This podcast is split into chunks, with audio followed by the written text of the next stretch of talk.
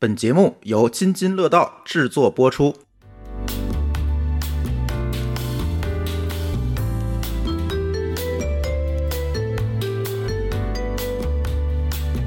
Hello，大家好，新的一期不三不四。哎呀，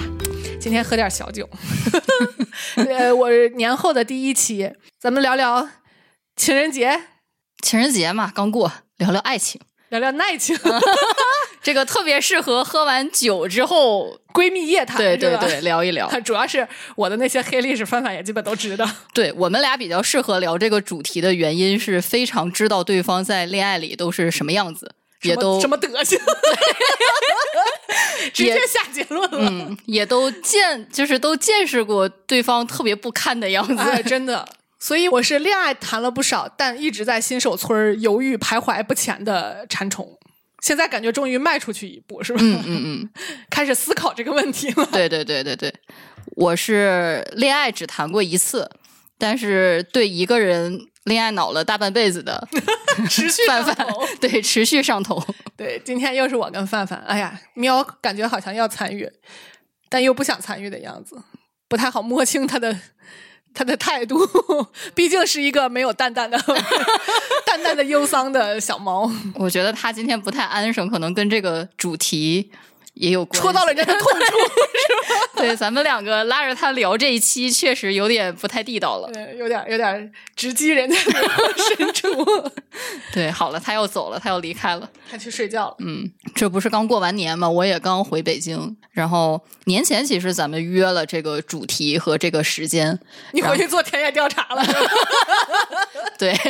回去因为不可避免的会见很多亲戚朋友嘛，啊所以这个做田野调查，做这方面的田野调查就特别的方便，因为你也知道的，就是长辈们一定会关心每一个人的婚恋生活啊，就是亲戚什么十大灵魂拷问啊，对，就是。我这种已婚的，但是也会被催生嘛。但是他们那些未婚的，就肯定会被压力更大对压力要更大一些。所以就是我不可避免的、被迫的了解到了每个人的感情状况。然后你也去刨根问底儿了吗？嗯，没有，我们就简单的交流了一下意见。就是哦我问的更多的不是你现在的感情状态，而是你现在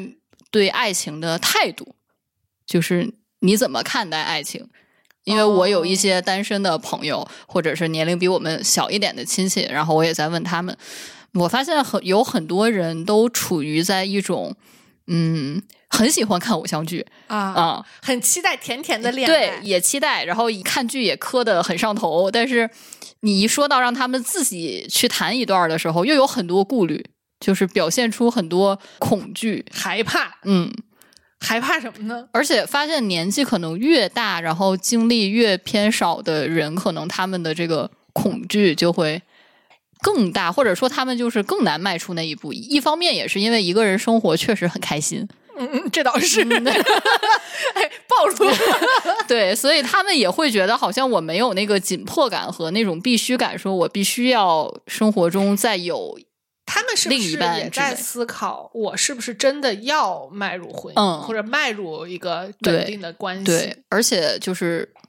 我觉得跟我的就是跟咱们这个年龄段的人相比，现在可能更年龄小的，就是朋友们，他们对婚姻更无所谓。对更不在乎，嗯而且就是我认识的女性里面，就是嗯小一点的，他们更多的人会持一个哎呀，我其实不想结婚的态度，而且是在年龄很就是可能二十五，人家就想岁明白对这事儿在二十四五岁的时候就开始有这个观念，我觉得这个事儿还让我觉得很出乎意料，因为我在二十四五岁的时候，首先就是也不是很想进入婚姻，但是也没有那么坚定的就说我不想结婚，就是我对这个事情都没有一个概念的。那我还真不一样，我二十五六的时候是我最想结婚的时候。就是，而且那个时候的想结婚，我现在回头去反思，或者叫复盘整个我所有经历过的感情，为什么我说我其实一直是在新手村不停的嗯在、在转悠，在原地踏步，就是因为那会儿其实不复盘，每一次都是谈一个。其实我之前谈的几乎都是一个类型的，我后来想你是说人吗？相处模式。哦哦哦哦，然后不仅是相处模式类似，然后遇到的问题也类似，然后遇到问题以后我的态度和我的解决方法也都很类似，就是完全就是一个循环，没有跳出那个循环，也根本没有想过这个事儿为什么会变成这样，从来没有复盘过。但是我那会儿我自己记忆非常深刻，就是在二十五到我结婚是二十七嗯那几年，我是特别想结婚的。嗯这个有几个方面，一个就是我认为当时的我脑子里觉得，只有结婚才能是真正的所谓独立或者脱离原生家庭。这个可能是跟我跟原生家庭之间的关系有问题是有关系的，但是好像也没有那么有关系，因为我一直不在爸妈身边儿。嗯嗯嗯再一个就是我当时的状态特别不好，嗯，就特别不稳定，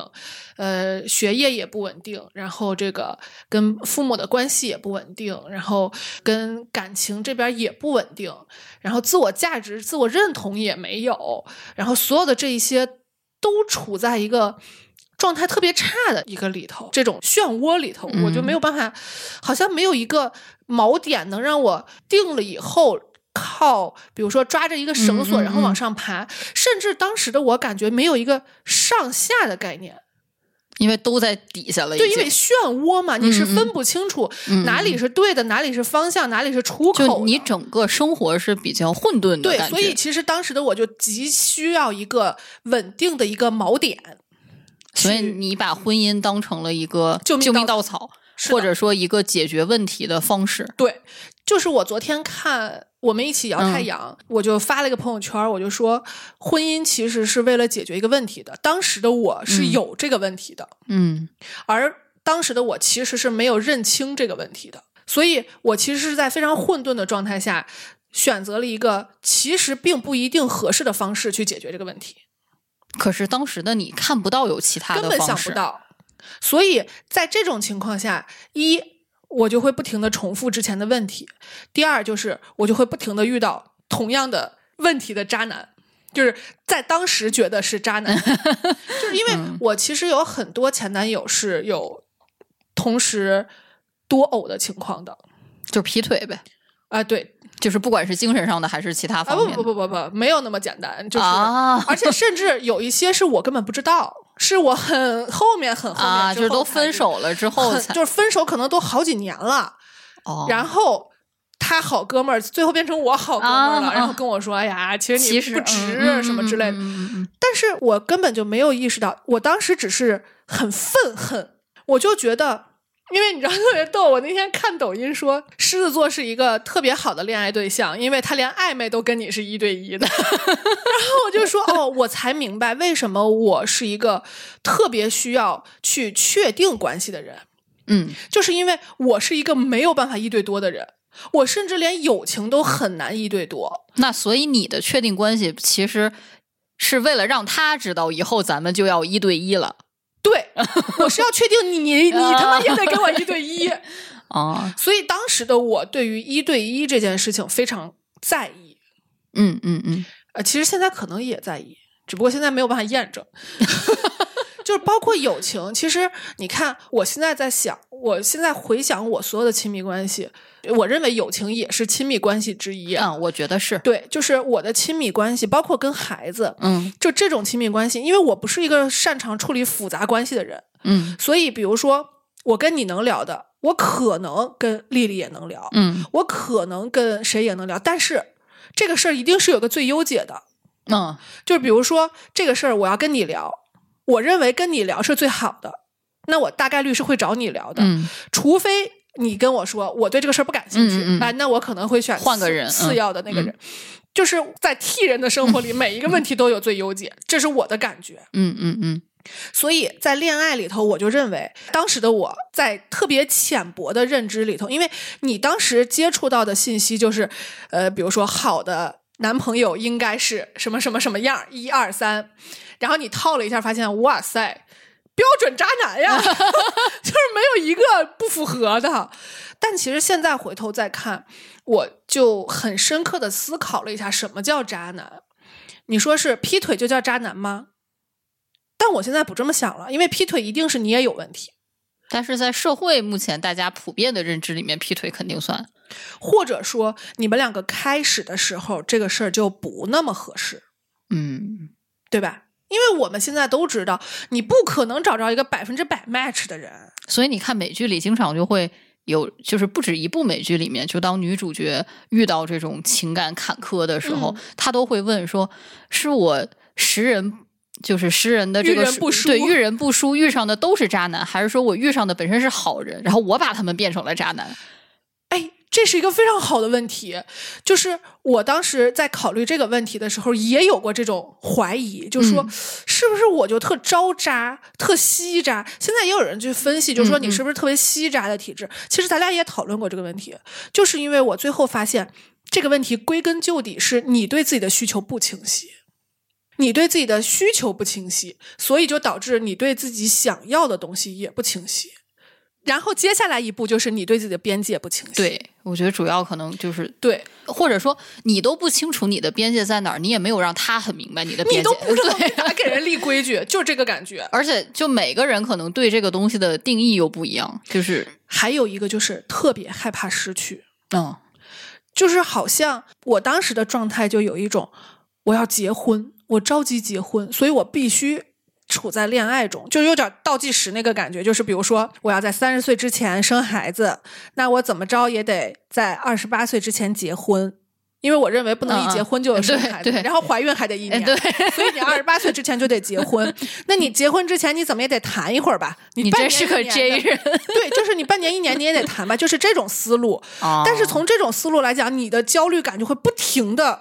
越来越焦虑，那肯定的呀，你每一天就感觉你过一天少一天的那个劲儿，种感觉。然后你想想，所有的这些所谓的 schedule 是从哪儿来的？是从 peer pressure 来的，嗯是从你的家长告诉你你应该在什么样的时间干什么样的事儿来的。对。因为我现在回头看，就听你说你在，因为我差不多也是那个年纪结的婚，我是嗯二十六结的婚。我此生第一次萌发出结婚的想法，其实是我男朋友，就我现在老公他先说的。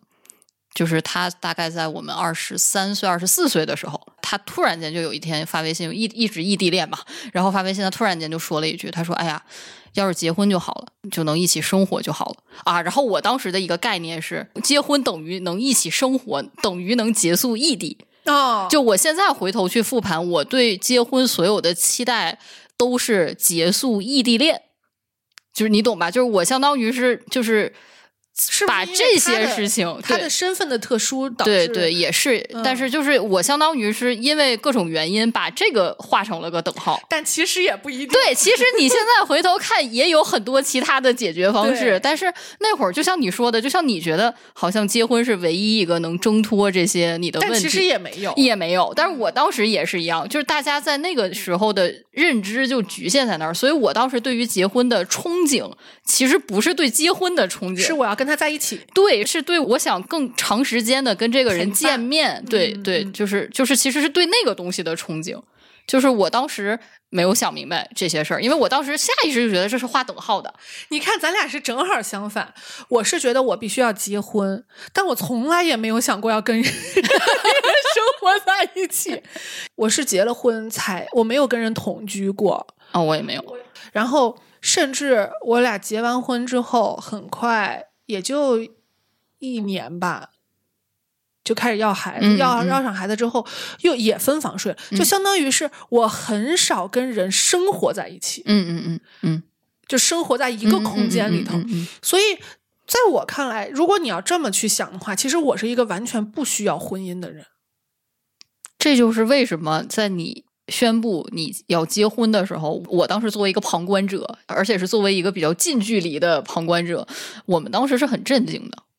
就是就 第一反应是不是怀孕了？那那那那也有闪过这个念头啊，但是也觉得不太不太会像你做出来的事儿，所以倒也还没往那方面想。只是我们会觉得，就是好像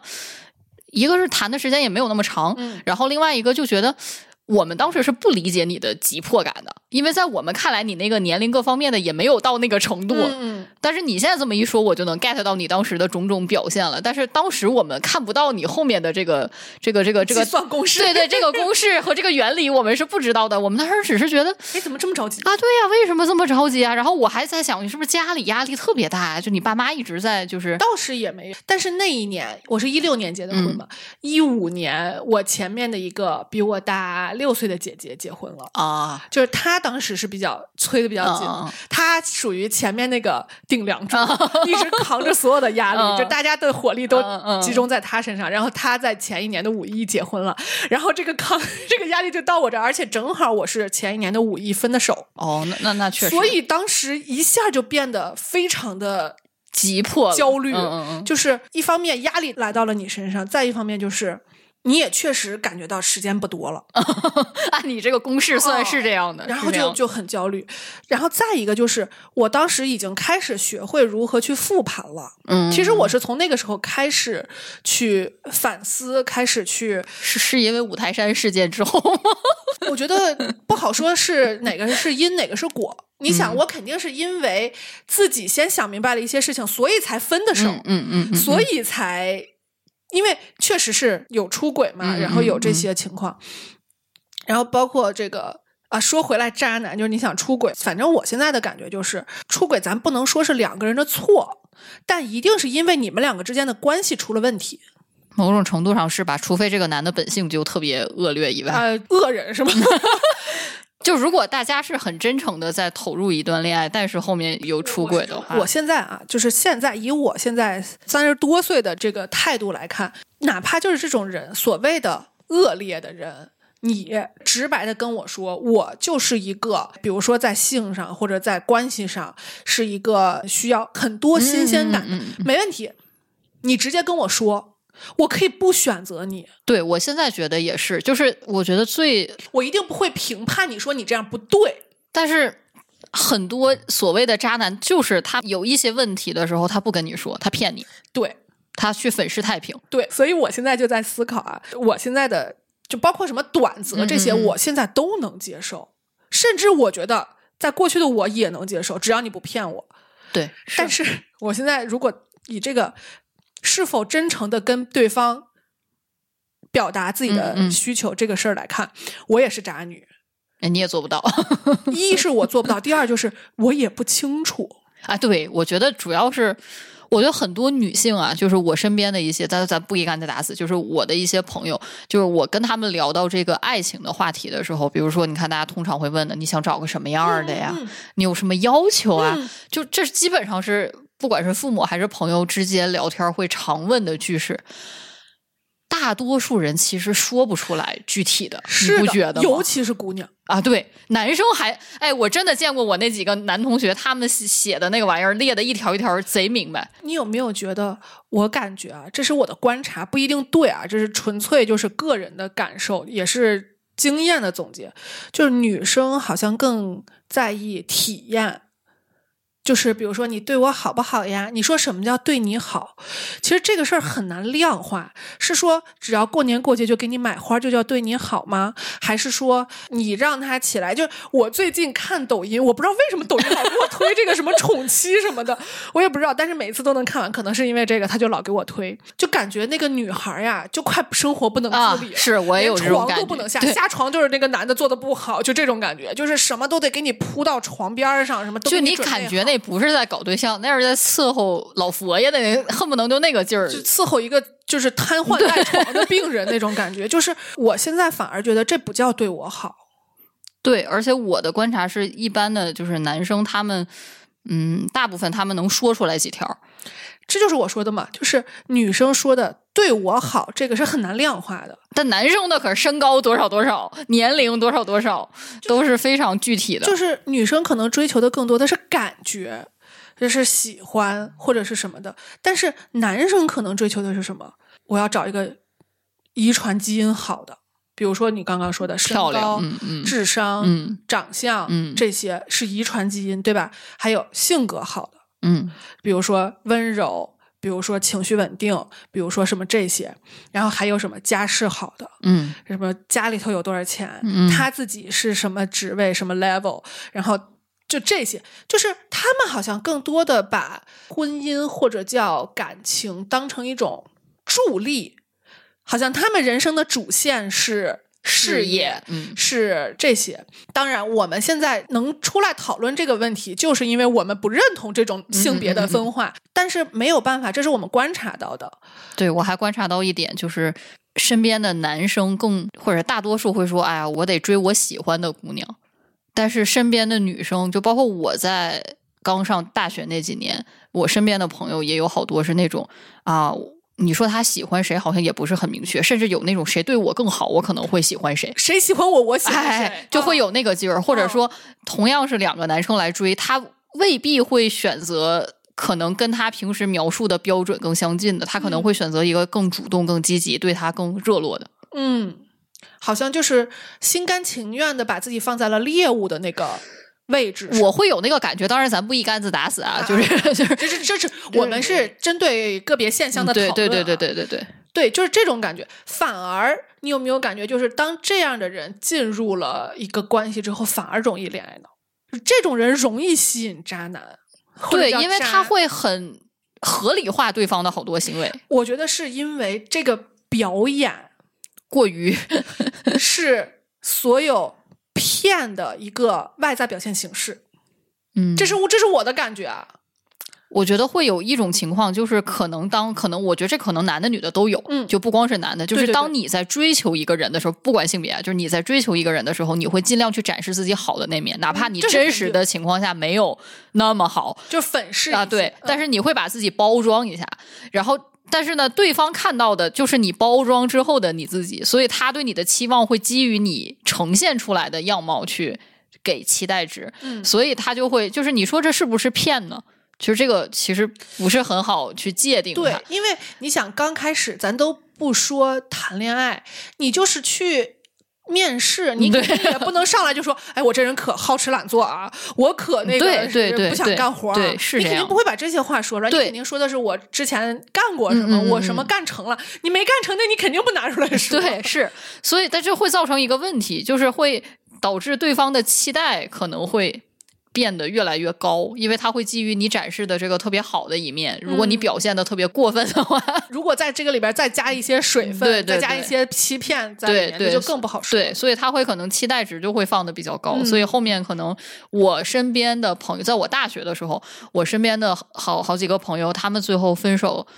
的时候都会有那么一句话啊，他跟我想的不一样。啊你，有没有这样的朋友？就是在进入恋爱关系之后的一段时间，然后会给你一个反馈，就是过了甜蜜期中间的那个就过了特上头最最初那三个月对对对，嗯然后基本上往下就是那个曲线开始往下走的时候，他们往往会本性的，对他往往会蹦出来这样一句，就是说啊，我他这个人跟我想的好像不是那么一样哎。嗯是，而且这个更多见于新认识的人，嗯，不是那种日久生。但也不是。你看哈，我跟我老公在谈恋爱之前，我们两个认识了八年，嗯，而且是那种一起长大的认识，因为我们俩谈上恋爱也不过二十岁，所以所以他是那样的。但是即使是那样，在我们两个谈上恋爱之后，我也会觉得啊。但他没有骗我，只是说你会发现啊，这个人还有这一面啊，啊，你懂吧？就是他嗯没有骗，他甚至没有装，对他他没有表演，因为也没得演，就是你认识的很早，你就不需要。而且我觉得这个事儿也很正常。就比如说，呃，咱不拿这个亲密关系举例子，就是你的父母，其实他也有很多那年是你不知道的。那当然，嗯，我觉得父母的那个你看到的更窄，可能更少，因为他会为了保护你，就是展示的更是的，所以就是其实这就是为什么我说我在每一个问题的时候，我都会有一个最优解，嗯，就是基于我对这个人的认识，我认为判断他更适合这个，但可能不一定，嗯，有可能是吧？恋爱脑这个话题，可能丽丽更适合聊，对，是，但是我的感觉就是。所有的这些其实都是你自己的投射，就是你在你的脑子里，你把这个人想象成了什么样，然后你再基于你的想象对他们进行一个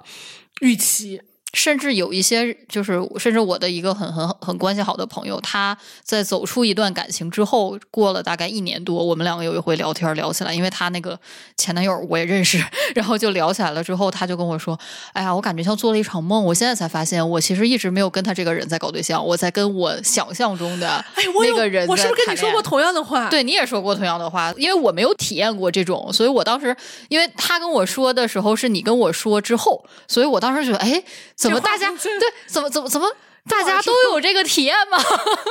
尤其你想我为什么我说我特别强调我是一个不太习惯跟别人生活在一起的人，就是我其实是拒绝接触这个人的。我反而更想活在那个我自己的想象里头。所以你是喜欢异地恋的，某种程度上，我特别享受异地恋，就是因为它既好像人特别，你有这么一个人，你有这么一个嗯怎么说这个角色，这个坑儿站上了，然后这个 schedule 开始往下走了的这么一个去除焦虑的点，然后它又能符合你自己对这个事情的预期，哦，是这样的，你也不用花时间跟他住在同一个屋檐下，你也不，用去处理那些矛盾，哦，你也不用真正跟这个人去磨合。但我现在我知道，一个是为什么我不太容易去维持一个相对比较长的稳定的亲密关系，再一个就是。我为什么会选择在真正遇到问题的时候，不是解决问题，而是分手再去重谈一个，就是一直不停的起新号嘛？嗯就是因为其实你一直是在回避处理问题的。你看，我从谈的过程我就在回避，对，然后我我遇到问题了以后，我还是还是在回避。就这都变成你的路径依赖了，对就是就是在跑，对这个事儿，为什么我现在开始意识到这个事儿不行了？就是因为孩子这个事儿，我认为我跟孩子也是亲密关系，嗯只不过这个亲密关系不是两性之间的那种亲密关系。就是当我意识到有一个亲密关系是你不能回避的了，你一定要去解决你们两个之间遇到的问题的时候，你就开始哦，我要意识到我要训练自己去解决问题的能力了。然后当我真正面对这个事儿的时候，我才发现，哦，我之前一直在逃避，我没有这个能力。我为什么没有这个能力？我都三十多岁了，我为什么没有这个能力？就是因为我以前没有训练过自己，我一直在逃避。我觉得这也是为什么当年在我这种旁观者的眼里，我会觉得你是最不恋爱脑的一个，就在我们看来，就是最冷静的一个。我其实很恋爱脑，是因为你看我。我一直是在跟自己想象的那个人谈恋爱的，嗯，那那个人是完美的，那我怎么上头都不为过，他嗯没有缺点，哦，对，有道理，有道理，对吧？他没有缺点，我怎么上头都行，而且我怎么上头都跟那个人没有关系。嗯，就是因为你跟那个人没有关系，所以我们才觉得你 是最冷静的那一个。就是你们看到的都是我表现出来的理智和冷静。对对，啊、我不会，但是你你你其实从结果来看，我选的每一个都不靠谱。你就从这个角度来看，你就知道我其实是一个恋爱脑的人。我根本不在意这个人本身，我只是，嗯嗯嗯嗯比如说，我脑子里头有一个完美的画像，对，嗯在那儿，然后呢，可能这个人跟他 match 百分之四十，啊，哎，我就 OK 了。那然后就六十可以想象是吧？那六十就靠想象。然后呢，哎，这个遇到，比如说那六十不匹配了，我发现这六十不匹配，嗯换一个，这个百分之四十二，但是是那六十里的百分之四十二，可能哎，就肯定是 原来有一个，嗯嗯，但是就就变成了你不停的再去找一个。我其实一直在践行，就是筛选大于改变这个 这个这个啊，道理那咱们两个的观念是完全相反的对的。，但是后来我意识到，虽然改变对方是不太可能的，但是你们确实是要磨合出一个你们两个都认可的一个相处模式的。啊，这个是必须的。但就当时的我没有这个问题，我不用想这个。对我们当时觉得你最不可思议的一点，因为当时我也异地恋，我记得我那会儿你应该也是异地，然后对我一直一啊对，然后那会儿我哦你看啊，那会儿是你没有异地，但只不过就是我都不怎么见他。啊，对，就是你，你明明没有异地，但是你这个表现比异地的还异地，就是那个感觉。就是你记不记得那会儿我跟你抱怨，我说谈恋爱真麻烦，我都没有时间洗衣服了。你记得吗？对对对，我记得，而且你还会抱怨见面太多了，就是因为因为就觉得不能理解。对，你想，我们两个就有一种旱的旱死，涝的涝死的感觉，就是我那种天天扒着手机，恨不能想什么时候能下一次见面，然后你在那边，哎呀，烦死了，明天又要见面，对，哎呀，又要吃饭，哎呀，烦死了，就那种感觉。对，就是我，所以我们当时觉得哇，世界好独立，就是那个感觉，就是感觉你好棒呀！你像我天天就是为什么当时当时的我啊，一点都不觉得自己恋爱脑。然后我身边所有的朋友，就包括我爸妈在内，都觉得，就如果当年有那个词儿，那一定就是恨不能他们贴我脑门上的那种。本本你，啊，对 对，但我当时觉得我自己倍儿理智，但是其实现在回头想想，没干一件理智的事儿。除了选的这个人不错以外，除了就是在筛选的时候，我干了好多。现在想想，就是也亏得我老公认识我多年，不觉得我是个就是 事儿逼，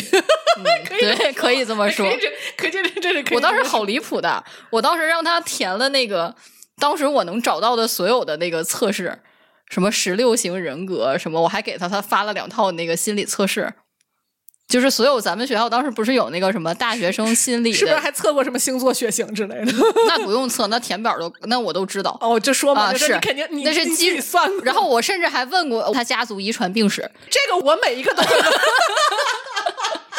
包括为数不多的短则啊，我都会带体检报告。对，我也看过他的体检报告。但是你现在想想，其实挺怪的一个事儿，就不是一个非常正常的。我现在觉得非常合适，对，非常合理，很合理。对，但是但是就是在那个岁数的人谈恋爱确立关系之前，大部分百分之九十九的人都不需要这一步。但我当时是已经明确，尤其你们还这么知根知底的情况下，所以我当时而且特别逗，而且我当时就是那那那个时候已经就是过了表白了，就表白都完事儿了，然后我还让人家就是说，OK，我们这有个流程要走哈。哎，这个真不应该表白。哦，就是你表白了，我明白你的心意了。你要先符合我的标准，我才能同意你的表白。是这个，是这个就是属于你面试过了，然后看一下体检，体检没问题就可以办入职手续了，就是这个感觉。但你，但你说，你说人家都没跟我表白，我多冒昧啊！我拿着一堆凉表，我说来 想搞暧昧吗？做一下，但是我也很冒昧啊。哎，对，那就更像精神病了。这么这么一听，好像很合理。对，但是他倒是也是属于我后面还问过他。就是好多年之后，我问过他，我说我当时发给你那堆东西，你没觉得我被盗号或者封了吗？他说也没，我觉得做做呗，女生不都爱测这测那的吗？就是我记得还测过什么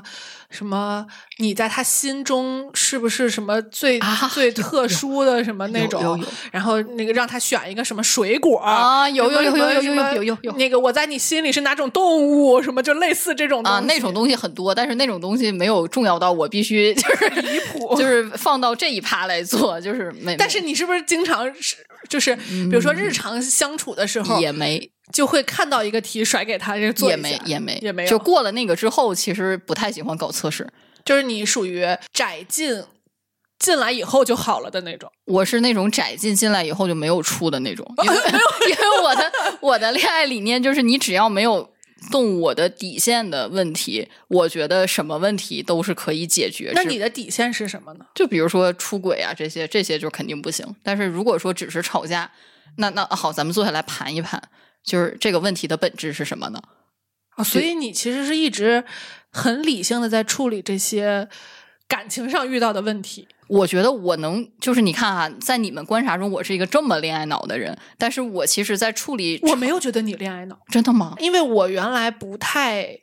知道你的恋爱的很多细节啊，那倒是，毕竟是师姐嘛。对，就是，而且我是个非常不八卦的人。我对对对对，你是你你是全组最不八卦的。对我是一个 活在自己世界。对对对对对对，我不太关心别人到底什么谁跟谁好了，谁跟谁又分了，我不太关心这个。但是从我的角度来看，我当时的感觉就是，只要谈异地，我虽然很享受，但是我知道这个里头有多少痛苦。嗯，我也知道，就是所谓女孩需要的。是什么？嗯，就是就这个，当然啊，我一直对性别不是很敏感，但是你会周围接触很多信息嘛，在那个时候你就会总结嘛。虽然这个东西不一定是对的，但是你总结出来的这个规律就是，比如说女孩需要更多的陪伴。虽然我脑子里是非常的嗤之以鼻的，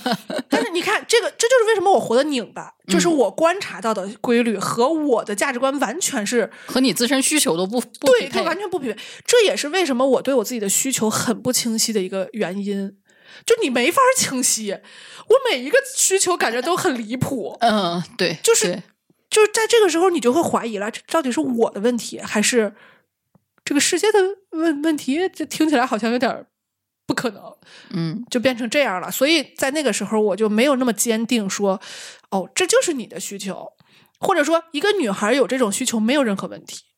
没有人告诉我这句话，或者说你根本也没有找到你的同类，就是你没有找到就是跟你有同样需求的人。是的，就是那个时候吧。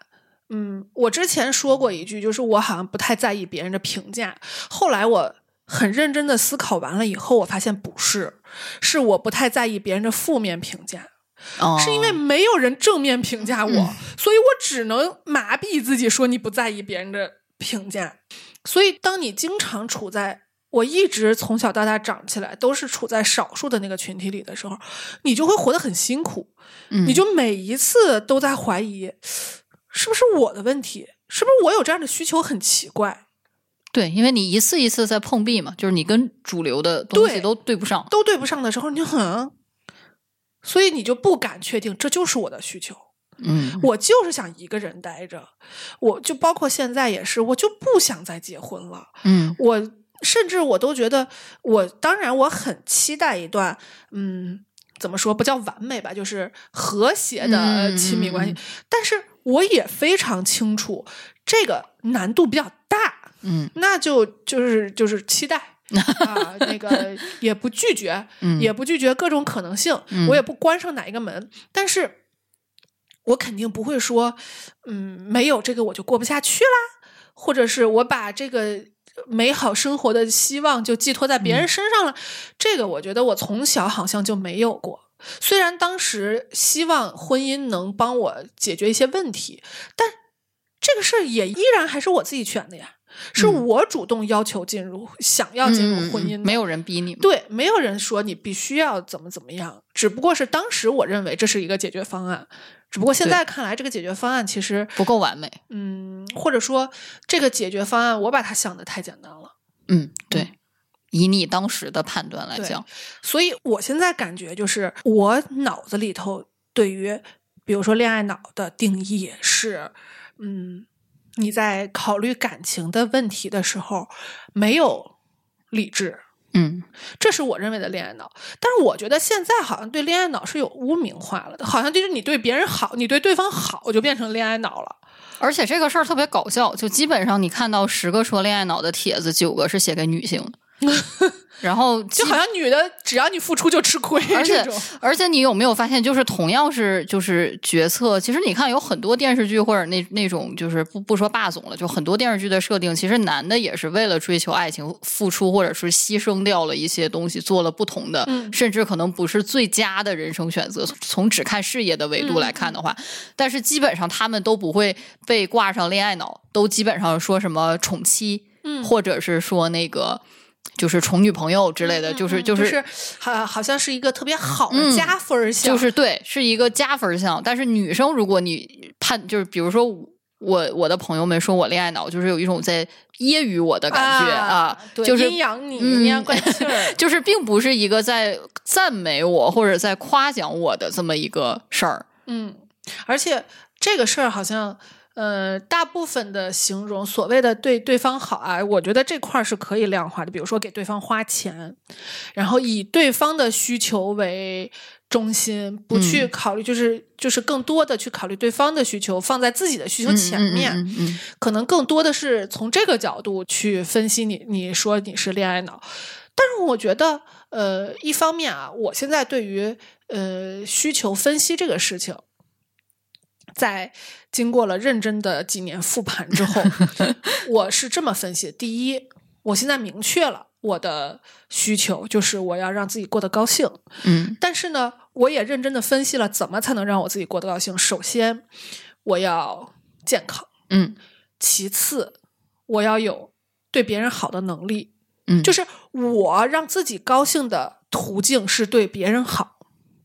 嗯，这个你能明白吗？我能明白。就是当你想明白这个之后，什么恋爱脑呀？我对别人好是让我自己高兴。就是你就不会再有所谓的委屈或者是哎期待回报了，哎因为你的回报已经在你这个行为里体现了。哎你的回报就是我高兴。哎，嗯就是当把这个事儿掰扯明白了之后，我就特别坦然的去面对。比如说，很多人就说啊，我很舍得给朋友花钱，我也很舍得给孩子花钱。比如说亲密关系里，我不是一个把钱看得很重的人，或者说咱俩都这德行，我不是一个把给自己花钱看得很重的人。嗯嗯嗯我不是一个物欲很强的人，那在这种情况下，好像就是给别人花钱这事儿，在别人看来就觉得哦，你这个人好大方，嗯。好慷慨。但是在我看来，就是花钱这事本身是让我爽的，嗯，然后这个东西又是我知道，比如说我给你嗯。买东西，是我知道你会喜欢的，嗯，何乐而不为呢？就是我开心，你开心了一遍，然后你收到你开心这个事儿，又让我开心了一遍，然后这个东西还不会在我家待对待着，让我让我看着不爽，那这事儿不是很完美吗？是。这个事儿变成了我的一个我的一个点，而且我觉得还有一个点，就是因为我我现在认我自己是恋爱脑，就是我非常的认，就是躺平认说的那种，完全认。但我现在反思一下，就是你回头看，你会觉得就是我的决策是。我觉得我的恋爱脑主要体现在我在没有结婚的时候就已经把我和他看成了我们，嗯，所以我的一些决策在我的朋友看起来是以他为或者是牺牲了可能你个人的一小点利益，换取整个这个团体更呃多的利益。对对对对对，嗯但是大家看不到团体利益，因为嗯我的朋友只能看到我去付出了什么。你你牺牲了啊、对我牺牲了什么，所以他们就会一直说：“哎呀，你这样很危险。”就是，而且我觉得，就是我现在回想起来，就是大家，就是我录这期节目之前，我还问了两个，就是见证我整个恋爱过程的闺蜜，然后也是伴娘，然后我还问了他们，觉得我最恋爱脑，或者说最让他们觉得不理解的一些行为。来来来 来列举一下，来看看你有多恋爱脑。其实比较常规的，比如说有假就就是就就一定要跑去见面，我这些他们甚至都没有提名。其实当年我我也是那种火车票能攒一沓的人，啊，但是这就这件事儿本身就没有让他们任何一个人，就是没有他他们两个都没有说这件事情，就是排不上。排不上。然后他们两个都高票，就属于那种放在比较前面说的事情，大概有就是在我老公。呃，就我老公跟我男朋友是一个人嘛，因为就只谈过一段，所以无所谓怎么称呼了。就是在我老公最低沉的那半年，就是他去了一个新的环境，他在适应环境最低沉，就有一点抑郁倾向，就是每一天散发状态都不是很好，就是每一天散发负能量，然后每一天就是要打电话，而且是就是全是全是负能量的时候，就是我没有选择离开，就这件事情是让他们两个都觉得，不止他们俩，甚至我整个一个宿舍的人都，那会儿真是一个宿舍的人劝我分手。就是因为就是那个丧到他们都就是偶尔听听两听两耳朵都听不下去，而且持续的时间就挺长的。你当时能看到头吗？还是你并不知道这个事儿？我当时看不到头儿，但是你知道，我当时心里有两个信念，就是支撑着我。第一个信念就是，哪怕不说爱情，就说我跟这个人认识这么多年，交情，我也不能在这个时候走。那这真是交情，就是义气。对，就是我当时的反应是觉得，就是哪怕我就是他一朋友，我在这个时候明知道他的状态是很危险的时候，然后我再落井下再石一下，踩他两我再脚踩他两脚，干不出这事儿来，就是我会觉得我特别不是个人。所以就相当于是你们经历了一些事儿，我们俩对。验证了你的人，你们两个人的人品。呃，可以这么说，而且就是因为谈的时间太长，你想六年半里面发生了各种各样的事情，所以那个事情是对，就是让我的室友和我的闺蜜们印象非常深，因为当时的状态真的很差，就是你能想象一个男生打电话跟你哭，就是而且是不是那么爱哭，就是就是我在那之前我没有见过他哭，嗯，然后就是他已经整个人，就你能感觉到他整个人是崩塌的状态。需要你去帮他抵御一些外界的压力，而且我那会儿我都觉得我帮不了他，就是我甚至会觉得他每天给我打电话不是像说救命稻草的那个感觉，而是他不是来求解决方案的，他不是他只是找个地儿哭会儿。对，或者说他需要去有一个链接，这样他就像打卡一样。就就我我所以我还活着，就是就是有一种 哦，我我我虽然今天很难过，但是我跟你说了之后，我好像就是能清理一下这个负面的情绪，就是有一种还有一个人真的很在乎我，所以我还得因为这个人电的，对，所以我得因为这个人我还得往下坚持坚持。哦，因为那个时候他的状态跟你差不多，那个时候他的原生家庭，包括他的朋友，不太能给他充得上这个电。呃，我懂，嗯我太懂这种感觉了。嗯，所以就是那会儿为什么我会觉得他很危险？一个是种种的反常，一个就是我能感觉到他需要我，并不是像我需要他，我我需要共处的时间，嗯嗯而是他需要有这么个人 backup 对，有这么个人在撑着他，在背后。就是就是，我就感觉我就有一种感觉，就是我们两个站在悬崖边，我站在他后面，然后我如果再走了，那他他就掉下他就去了掉下去了，嗯。就是那个感觉。所以我当时就是这是第一个信念，第二个信念就是我是觉得换位思考了一下，因为我是个 F 人嘛，就是感情过于丰富的那种，我就换位思考了一下，我说如果我有一天遇到了人生中这种坎儿，你也希望有一个人能无条件的在后面然后我谈的对象在这个时候跑了跑了，哎，我我现在的反而的感觉就是，呃，婚前一定要有至少一次相对比较深刻的这种磨 难也好，事儿嗯也好，就你得经历事儿，真的。你像我昨天看那个《一起摇太阳》，为什么我就觉得在这种苦难以后的感情相对会比较稳定，是因为苦难已经帮你筛选出了好人。嗯，真的是，就说我不能确定，在他飞黄腾达了以后，在他有了更多选择以后，他是不是还能选择我？但是他至少在不选择我的时候，也依然还是能做一个好人，做一个善良的人。嗯嗯嗯我觉得这个很重要。我觉得咱们刚刚说渣男，有一些人他确实就是把别人当血包的，嗯，这个我们不能否认。对，这种人就是彻头彻尾的渣，没有任何洗涤的可能性。对，你就是拿别人当血包去滋养你自己，那种就不拿别人当人，哎其实就是对。如果是这种情况，快跑。对，你就就是就是什么 NPD 啦，什么这种，就是他已经是一个嗯嗜血狂魔了。那你还不绕着走？我觉得就是我们其实不能劝人不要当圣母，因为当圣母的人都不会听进去这种话的。嗯嗯我也干过这种事儿，我也干过那种，就是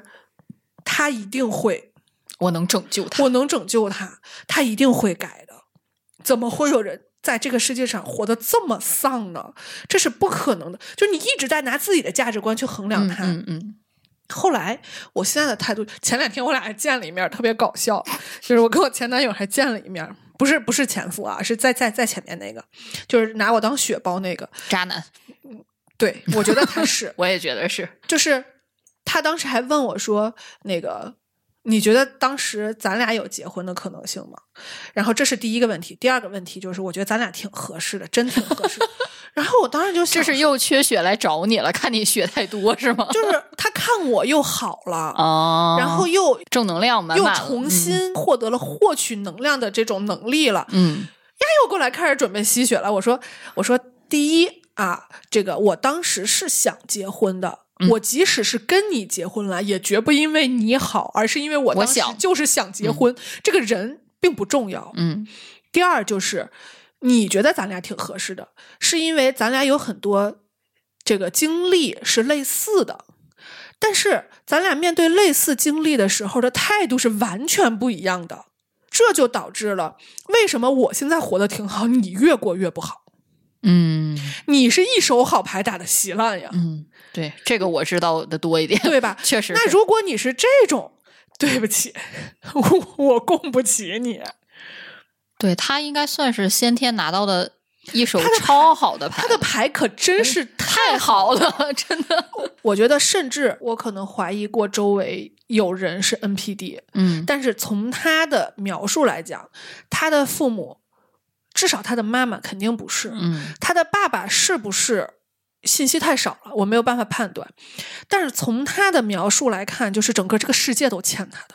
嗯，就他是那个咱们说的，所有的事儿都往坏处看。，对。但是你看，我就要补充一点背景信息，就是他为什么还会成为你的前男友呢？那就是因为他确实粉饰的好呀。就是他最开始，你想我跟他不熟的，嗯嗯我就见过几次。对但我们不光是我呀，就是组里的其他人见过他的都觉得他见过他的，基本上都跟你夸吧，而且是那种发自肺腑的。嗯，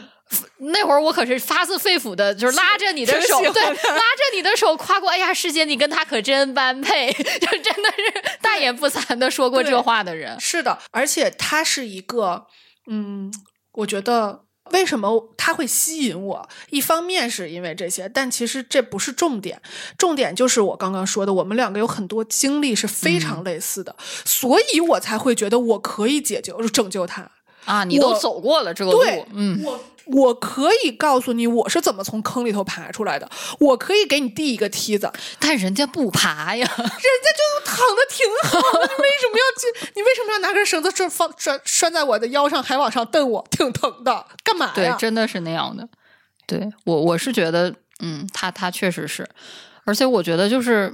我一开始恋爱可能是因为找的人就比较熟，嗯所以呢，我是看着他怎么一步一步变成这样的，嗯。所以我没有想过说要改变他。我觉得我们两个最开始搞对象的时候，秉承的一个理念就是啊、大家一起是成长，可别走散了。嗯，因为跨着行业还异地，就我们担心的点都不是说我要把你扳过来，或者你要把我扳过去。我们担心的点就是，哎呀，手拉手可要拉好，可不要走散了。就是因为会觉得就是很难，就基本上从一开始谈就有这种困难准备。我之前的感受就是，当这一段感情有来自外界的压力，这个外界可能是环境，可能是父母，嗯嗯可能是很多很多，也有可能是比如说一些客观的条件什么的，这些只要有外界压力的，好像这两个人容易往一块儿走，对，就是共同面对这个困难。嗯，所以就是很多异地的人，当结束异地之后反而分了。就是因为他们共同面对的这个敌人不见了之后，他们变成了互相的敌人。对，说起来这个，我结婚那一天，就我去领结婚证那一天，就法律上我结婚的那一天，我其实是有些忐忑的，就是因为周围不止你一个说了这种观点，而且我那会儿刚结束异地，然后大家哦，你好像是结束异地很快就领证，呃不到两个月，哦一一个多月。然后，所以就是当时是处于一种兵荒马乱赶进度的状态，就是去去你也有赶进度的，不是，但不是是不不是因为我的进度，是他想赶，嗯就是他嗯他想尽快结婚，所以我们当时在去去做一些准备。然后我周围所有的朋友，就只要跟我关系好，就比较好到可以说真话的，就是不怕得罪我的那种朋友，基本上都表达过你说的这个观点，对，就说异地容易，在一块儿难。嗯。然后还有好多人说你要不要再试一试，就是本地谈一谈，再决定往哪儿走。嗯，而且他们，而且还有人跟我说，就是哎呀，异地嘛，就是你看到的他的样子，可能对，你就能肯定也也装嘛。也家也有幻哎，想对对对对对，而且就是好伪装，因为你都见不着，对对你就是每天打打电话、发发信息、对。视视频、语语音，这是好装就那百分之六十，你可以幻想出来吗？啊。对，嗯。就是会有这些，所以我那一天其实嗯有点忐忑。嗯而且，因为我是一个把结婚看得很重、把婚姻看得很重的人，嗯所以我会觉得这这一步呀，就是就不是说。我当然，我结婚的时候也没有想着要离婚，嗯但是就是可能在你的选项中，离婚是一个非常非常非常非常靠后的一个选项。对，所以我当时会有一些忐忑。但是，所以我结婚那天，就包括我去领证的当天，就是不是那种，就是你像我老公当时是嘴里就是后槽牙都看得见的那种，就是开心到小嘴儿，就是就所有人小嘴儿还行，哼着小曲儿，就所有人看他的神态都知道他是来结婚的，但是你看我的神态可能 会有一点儿就就过分冷静吧，嗯因为你又不好捞弄个脸，那也不对劲，但是就是可能没有那么，还是会有那么一些兴奋。对，没有那么兴奋。但是我们完事儿了，这个事儿开始了，一起生活，我是很兴奋的。但是我对于结婚的当天是有一些就是担心在身上的。但是后面就发现，哎呀，这个可能人挑的比较正确，就没有太多，就是又不。后来我就发现一点，就是总结来讲，就是嗯，你看哈，当年我开始谈恋爱的时候，我身边百分之九十的人都不支持，就不光是我父母，就是我的朋友，就真是一起长大，哪怕就是跟我和我老公都是好朋友的，都认识都认识的那种。现在我们我们三个还经常能一起吃饭的那种朋友都不支持，而且是明确的跟我说，就是你要不要再想想？你确定是他吗？为什么呀？就是因为行业跨度，包括异地各方面的，哦，就是跨度。他们想的都是比较理智、现实的东西。他们当时很多人持有，包括我亲妈在内持有的观点就是：你俩玩两年，大四自然的，就不用我上手，你们、就是、我我都不用操啊，对我都不嗯用操心，自然你们就分了。就好多人都是这种想法，因为会觉得你们走在两条截然不同的道路上，嗯很难有交集。然后，如果你们硬凹这个交集，你们可能要付出很大代价。嗯就事实证明他们是对的，对也是就我们确实各自都付出了需要付出的代价。嗯然后，但是很搞笑的就是，在过了很多年，就在我们就是宣布结结束异地，我当时发了个朋友圈，我就说结束了异地，然后很多人就开始，就还是那批人啊，就开始啊，我又相信爱情了。就 包括我们结婚的时候，也是很多人给我发祝福的时候，也是说，哎呀，就这么多年看着你们俩，我就又相信爱情了。然后我就那一刻，我记得我跟你还吐槽过，我就说。我说这什么人？这都是就是刚开始墙头草啊！就刚开始说不看好的也是你们，说我毕业要分手的也是你们，然后说就是基本上从我大学毕业之后，每一年过年都确认，哎，还谈着吗？也是你们，然后整半天我我这要，哎，这只能说明这这一群人很关注你 很关注就都是都是们亲朋友嘛。但是、嗯但是你就会发现啊，就是那一些所谓的这个这个主流，就包括你提到这些主流的东西，包括就是大家的经验啊，那都是非常个性化的东西。嗯，对，就是你不能拿这些往你自己身上去套。尤其就像我刚刚说的，为什么呃异地或者说你们没有生活在一起的时候，呃会想象不到有很多生活在一起以后会面临的问题。嗯我现在你看，我也跟别人一块儿生活过，我也自己生活过。为什么我现在呃倾向于不跟人生活在一起？就是因为我对自己的生活把握要求很很高。嗯，这个高不是说我家必须一尘不染或者怎么着，而是我们家脏是因为什么脏的，我得清楚。嗯我得心里有数，就是我对我的生活的控制欲还是比较强的。那在这种情况下，如果有一个人进来，我俩势必会产生一种，嗯，我觉得是权力上的斗争。嗯，就就是秩序感嘛，就是对，以谁的秩序感为主。对，就这个家谁说了算。嗯如果来的是一个屁人，嘿嘿嘿嘿嘿，他如果什么都听我的，也那还 OK，也还可以。那还能往下走。，如果是两个这人，且规则是不一样的这人，那完了。我觉得这个事儿是很难磨合的，这这个东西我经历过你。会很难受，你会难受到可能会放弃。嗯嗯嗯，你们两个的好处是你们的两个的感情足够深，对，就是我自愿让渡。对，这就是你恋爱脑的一部分嘛。对我自愿让渡，就这种屁事儿，OK，我自愿让渡。我后来也变成了，就你想之前为什么装修会让我那么崩溃，嗯就是因为装修其实每一个点都没有踩在我的点上，嗯，我也一直在后退，我就说你一直在忍，我觉得甚至都不是忍，我是告诉自己你不在意这个事儿，嗯你就强行洗脑你，不要因为这个困扰自己，嗯，变成了这个样子。然后呢，然后你就会发现，你所有让渡了的东西，就像你说的，我明确了让渡，这个是我的边界，我告诉你了，这个边界，我为了你，我往后退了一尺，我要告诉你，不是说你要领我的情，而是。这个事儿确实是一个相互的，不能我一味的退让。对，我没有说我让了一尺你就必须让一丈，但是你不能我一直往后退，你一直往前进，对，你一直侵蚀我的这个、这个嗯边界。我觉得这是不行的，所以我现在感觉，因为很多人都说我现在是人间清醒，我觉得我其实是一个很情绪化的人，但是你们看不到，对，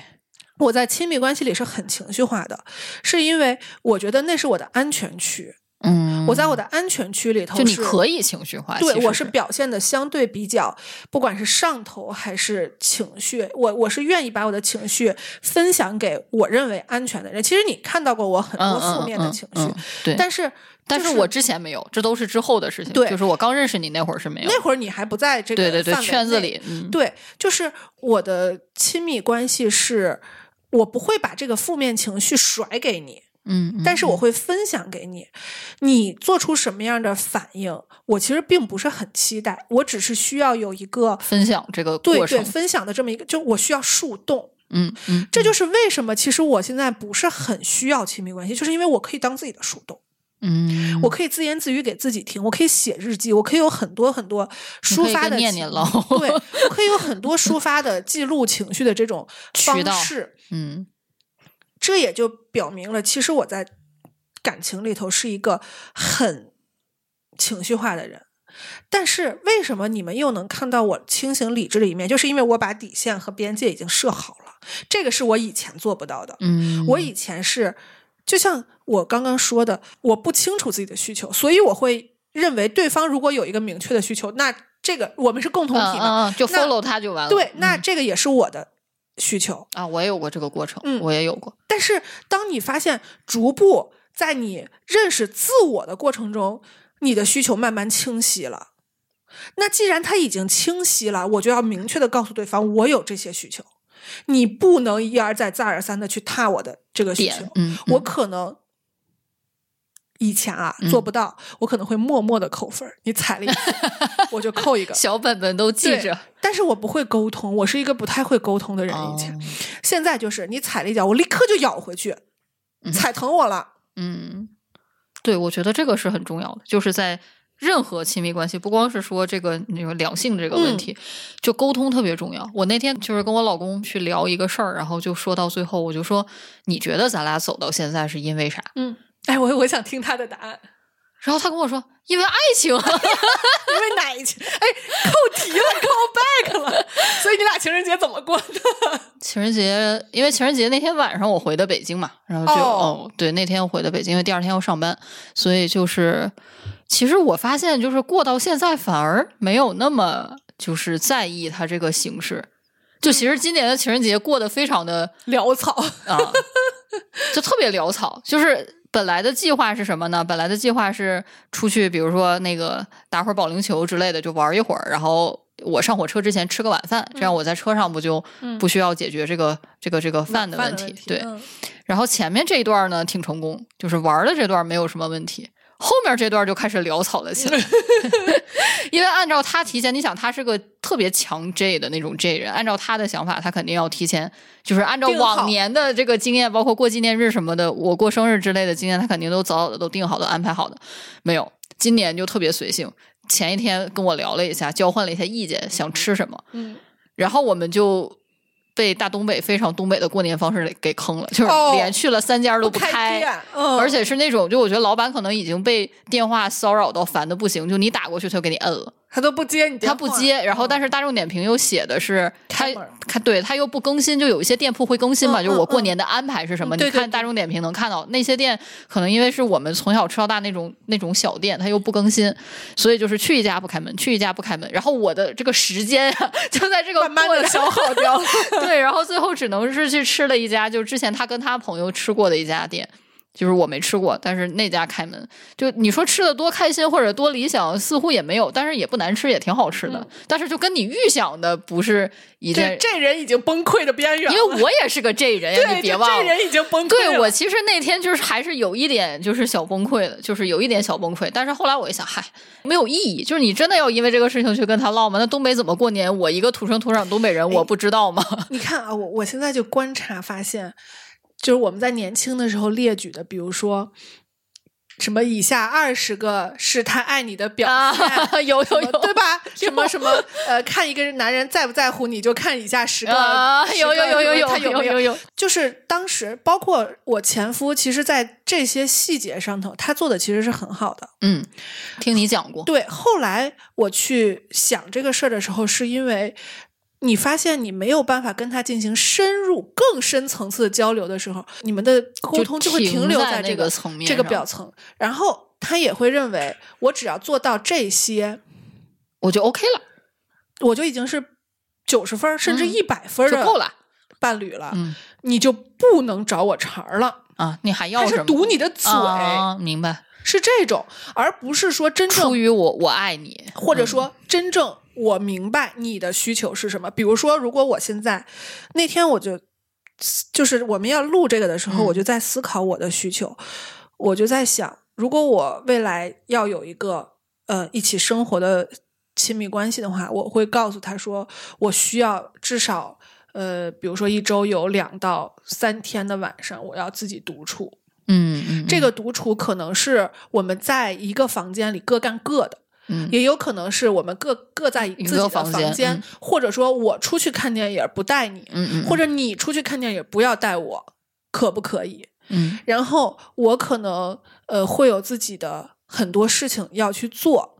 这个事儿可能和你没有关系，嗯。我可能不会跟你分享，你能不能接受？嗯。然后就是我可能会有这些，但这些都不意味着我不爱你。对，对，我觉得以前我们会把很小的事情跟 上升到对爱不爱这个事儿 关联在一起。我觉得这也是恋爱脑的一个反应，就是你认为他所有的动作都跟爱不爱你有关系的，但其实人家就上个厕所没有叫你，没给你地址，或者说对吧？你出门了，他没有提醒你带包，这就是不爱你了。对，会那样。就是我觉得恋爱脑会把你的注意力都放在对方身上。嗯，而且还有一个表现就是，一旦你想到这个事儿等于他不爱我了，就等于天塌了。嗯，就他不爱你又怎了？他过去三十年也没爱你呀、你不也活得挺好的吗？嗯，对吧？而且我最近有一个很有意思的观察，我们我我跟我老公一块儿在看个电视剧，这不正好过年嘛？然后电视哦那个甜甜的甜甜的剧小剧，然后在这个剧里面就会。哎，他今年真是受这个剧影响很大。他今年送的礼物都是跟那个剧有点关系。就是他在看这个剧的过程当中，就我们俩一块儿看，然后呢，就会有一个，就会发现，就是男女主刚开始异地恋的时候，就会有特别多的不安全感在身上。嗯，然后就开始，就是很多观众会说：“哎呀，至于吗？”但是作为过来人，我看的时候，我现在虽然非常感同身受。就是我现在看的时候，我也会觉得，哎呀，不至于。但是以我现在三十多岁的状态来看，但是你我我回想了一下，我刚开始异地恋一模一样，比那个有过之无不及。嗯然后我那天晚上连夜，我看完剧，我那天因为要录这个，我连夜我就翻了一下，就是我手机的那个聊天记录。你看我恋爱脑的体现还有一点，我现在还留着我跟我老公加上微信之后所有的记录。我也是，我也是就是所有的人就是那种就是不删，其他的人我会清，就是会有一些期清的，对，嗯但他的我就不删，然后我就能看到我们两个可能一三年加的微信嘛，就是因为刚谈恋爱那会儿好像还聊的比较多。不是就啊没、没微信，以前是 QQ 对对对，嗯以前是 QQ 的，然后再早是短信啊对嗯然后就是微信，然后我还能看到就是。我整个就是一三年作死的一些过程，就是确实是那会儿，我现在看着觉得幼稚可笑，但是就是看说是这么说，但是其实内心就会觉得啊，我能看到我那个时候多没有安全感，嗯。因为你想，这个人是跟你表了白，一下子你们俩确立的关系，一下子走了啊，啊，然后就是他回到他的生活里去，我回到我的生活里去，所以就跟以前没啥区别。然后我会通过各种途径的作死来去证明都不是证明，就是我要验证，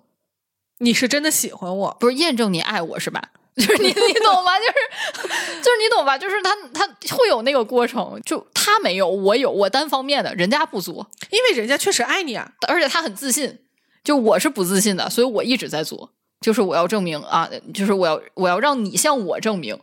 就是我我我嗯我做成这样，你爱我，我就是你懂吗？就是我，我懂，我太太能啊，理解就是这种感觉就是了我现在看看，我觉得哇，非常之无理取闹。嗯嗯，然后我甚至我那天翻完，我都特别内疚，我还给他发了个微信，我说我特别那什么的，我就看了一下一三年的那个聊天记录，对不起啊，真的是有点儿 一脸懵逼。对。然后因为我们两个回老家是不生活在一起的，是啊那种各找各妈的模式，哦所以是相当于是短暂的又异地了几天就是新型的过年啊，对新型的过年方式。所以就是我还跟他说，我说哎，我觉得还挺对不住你的 那一段，确实，嗯，是不是也是因为那段比较闲，也不是闲，就是把这个你想上大学能多忙？是不是就是把恋爱这个事儿排的优先级很高？很，高。嗯，就那会儿，就是如果说我翘课能多见他两天，我一定翘课，但没给我这种机会而已。嗯，但是那会儿确实是很上头，我上头，我觉得大家可能上头三个月，我大概上头了得有个，都小半辈子了。但但但我就说那种极端上头，大概得有个两三年是有的。可能就是因为密度太低了。，对，嗯我觉得可能你天天见会好一些，会会很就是快速的把那个把把把把那个激素消耗掉，但是你这个见的少嘛，所以就会有各种。然后他的反馈就是他觉得很，嗯，他就觉得没什么呀，就那个年纪我也 OK，你现你现在这样可能我有点受不住，你你你在那个年纪那样很正常，所以我现在其实有点不太能理解那种，比如说三三十多、四十的找一二十出头的，嗯，或者十几嗯岁那种嗯。小姑娘的，我是觉得啊，就这种作或者这种没有安全感，是相对年轻的人啊会会出现有的有的这种情况，或者说你在不会谈恋爱的时候，你想谈恋爱其实也是需要练习的嘛。你们是、是嗯两个人一块儿打怪升级的，对对。对，然后我属于那种自己去打怪升级，然后在不同的阶段遇到了不同的人，那他也一定是要练习的嘛。那如果是这个姑娘，她完全没有不一定姑娘，就这个这个人，嗯，年轻人，他嗯完全没有恋爱的这个经验的时候，就他的经验都来自于电视剧，都来自于偶像剧，而且就你就你看哈，很多姐弟恋的剧，就不管是姐弟恋还是那种就是反正就是呃年龄差的比较大的那种嗯剧，都会有一个过程，就年龄小的可能会。就是有点作，就会有这个这种桥段，然后那个大就哎，能不能成熟一点，能不能懂事一点？人家就 对呀你找人家不就是因为人家 年轻吗？你又要又要这这种既要又要的，也是渣男，我觉得我觉得是，而且我觉啊，得不是渣男啊，呃，就是不一定渣是渣，嗯，对，就对，而且我觉得有有一个就是恋爱脑有一点就是，我现在回头看我自己恋爱脑的这个全过程，我现在的对恋爱脑的理解就换了一个层面理解，就是也是这回回家跟我妈妈聊天，因为我妈妈经历了一个从退休到走出来的，就是到完啊全适应的一个阶段，然后。她经历了重新看待她的职业选择的那么一个阶段，就是因为也是复盘了一下，对，也是复盘了一下，因为之前她会沉浸在一个概念里面，就是她为了照顾我，就为了家庭，为了孩子，然后牺牲掉了她的事业，导致她没有就是更高的成就对更高的成就。嗯然后呢，就会很多人也是他受周围人影响嘛，就会说啊，你好可惜啊，什么什么什么，明明起点很高的就。这些人怎么就，哎呦，说说风凉话那然后我妈妈大概通过这个两三年退休之后的复盘，然后她特别心平气和的，就这回过年我们俩聊天，她特别心平气和的跟我说，她说我想明白了一点，就是没有你，比如说你爷爷奶奶带你带的很好，就不需要我管你，哪怕是这样的情况下，以我的性格，我最多最多我也就能做到某个位置上。嗯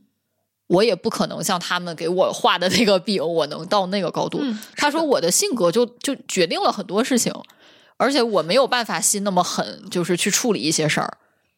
你就看他没有那么没有那么狠的把你扔给爷爷奶奶不管这事儿，对，就是他会很找到了一个跟自己和解以及去自对自洽，而且他就会很心平气和说啊，那那从这个维度上讲，如果那样，那我还是选照顾你。嗯那我不想说我要的那个，然后我孩子可能就是跟一点都不管，对，嗯一点都不管，然后跟我关系也很差，然后只会管我要钱，或者是就是就是跟我很不亲密的这种，那我肯定不要。那我觉得我现在就是我最好的选择。嗯，就然后我就那天就跟我老公聊完，那天晚上我就在想，我说其实有没有一种可能，就真的有一些人，比如说我这种资深的恋爱脑，那可能对于我们来讲。与其说可能会选择一个更发展事业，但放弃这个人的路，那个可能就不是我们想要的。就我们会后悔。就我如果嗯我选了那一条，我就是会后悔。我觉得是，对我就说有没有一种可能，就是在我们的价值观排序里面，看似恋爱脑的路就是我们最想要的。啊啊啊！就说比起那个更好的工作，我可能就想要这个人。所以我其实不觉得恋爱脑这个事儿是是个贬义嗯词。嗯嗯，我觉得恋爱脑是一种状态的形容，，对就是比如说你会把感情的排序、价值排序排的比较高，对然后你会为了维系这个关系，或者叫把这个关系往更好的方向去促进、引导，去付出更多的精力和时间，那你也会在这个里头获得更多的乐趣和体验呀。对，就是都是一样的。我不觉得就是事业，就是我我不觉得就是大家都一定要成为一个特别事业型的人，因为大家各有各的选择。甚至其实我们最早策划这个恋爱脑的节目的时候，是当时杀猪盘嗯很多、对很多缅北的那个骗局的时候，我当时的观点你还记得吗？就是我当时的观点是，你花这个钱买的就是这个情绪价值，就是有人天天宝贝儿宝贝儿叫你，天天给你各种说好话、嗯说好听的话，嗯嗯嗯你买的就是这个服务，你干的是一个消费，不是一个投资。如果你能把这件事儿掰扯明白了，你能想明白，比如说，我就一年花二十万谈恋爱，能不能接受？你要去衡量评估的是你自己本身的消费能力。比如说，我一年挣一百万，我花二十万就花了，嗯，对。我就买了个当然，杀猪盘这个行为肯定是啊对不对的但是我就说，为什么他们能那么精准的找到他们的客户？啊。对，那就是因为你是需要这个价值的。对，也正是说明了人家的这个这个动作是有价值的。所以说回来，我觉得可怕的可能不是恋爱脑本身，嗯而是说你作为一个人类，你需要对你自己所有的行为去负责，是包括我的恋爱脑。比如说，我就要为我持续的这 半辈子的恋爱脑，我要对我所有的行为去负责。对的，比如说我为因为我恋爱脑，所以我牺牲掉了一些东西，那我不能我既要我不能既要又要。对，而且还有一点就是，我不能把我这个牺牲扔到我老公的头上，哎呀，这个太对了。因为他从来也就是因为我们俩在这个互相走进对方的过程里面。都有牺牲，嗯就是没有办法去衡量谁牺牲的大和谁牺牲的小。对这个东西没有办法量化。这个东西是完全没有办法量化，因为它不是钱，它不是别的东西，因为你牺牲掉的可能是个机会。嗯，那你这个机会会怎么样？这个事儿是个问号。嗯而且这个东西未来往下怎么走也也也不不一定，所以你没有办法真的去衡量。而且我的感觉就是，呃，在杀猪盘里头，那肯定是对方要求的。但是我觉得，在你们这种相对比较良性的恋爱脑的经历里，因为你我觉得我我的观察是，她老公其实也挺恋爱脑的，嗯，对，只不过有他他他他这一期没有讲而已。对，就是你们这种关系是。这些牺牲都是你的选择，对。他并没有要求你必须为了我牺牲，甚至他的一些牺牲是我过后才知道，嗯，就是就是就是会有这种，他不会拿这个东西去标榜、去炫耀、去要求你等价的交换，没有，而且就是我觉得我们两个是互相特心疼的那种，就有点麦琪的礼物，就是我知道，就是你。也不是说你也不要这样，因为不要这样就不能在一起。嗯对所以就是因为你你的牺牲我知道你肯定是特有牺牲了这些对，就是我会因为你牺牲了这些而特别的心疼你，因为你一定会被这些东西影响。嗯就你可能本来能更好，但你现在可能就是要慢一点，那我可能会很心疼你，但是我不会说，哎呀，你当时选错了，那 no，、啊你选的是对的，对对对对 你选的很对，但是我也不会，就是他，但他也不会说，你看。老子都为你做了这样的牺牲了，对那你不得在家是吧？给我端茶倒啊，水，对，也没有，也没有，从来没有过。就我们是那种很心疼，就是包括就是互相是，因为我觉得就是你真的把大家当成一个整体了之后，你可能我觉得恋爱脑的一个体现就是你可能会心疼他大过于你于你心疼自己，嗯，还是把对方的这个放在很高的一个位置上，但是确实很容易受伤。嗯嗯，所以我觉得这个你选人要 要注意点儿，其实要注意点儿。在我觉得，如果你对自己的判断是一旦对一个人上头是很难理智的话，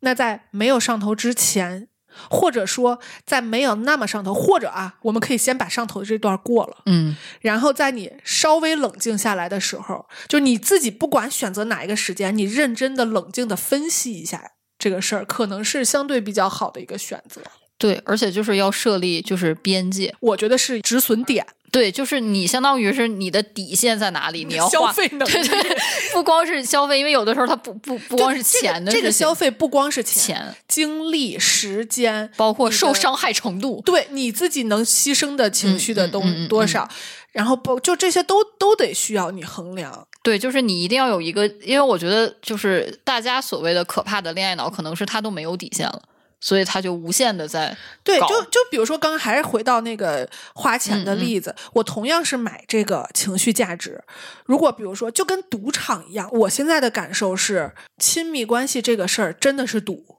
一，你不知道你们两个未来的发展的情况，嗯因为你们两个现在一旦能在一起，一定是基于你们现在的价值嗯匹配。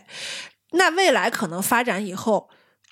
不管是你变得飞黄腾达了，还是他变得飞黄腾达了，还是你们两个一一块儿飞黄腾达，嗯只不过是两个方向，嗯都有可能造成你们两个的这个需求不匹配了，或者是价值不匹配了，然后你们可能会分开。这个我觉得是很有可能的。对，不是说，我觉得所谓糟糠之妻不下堂这个事儿，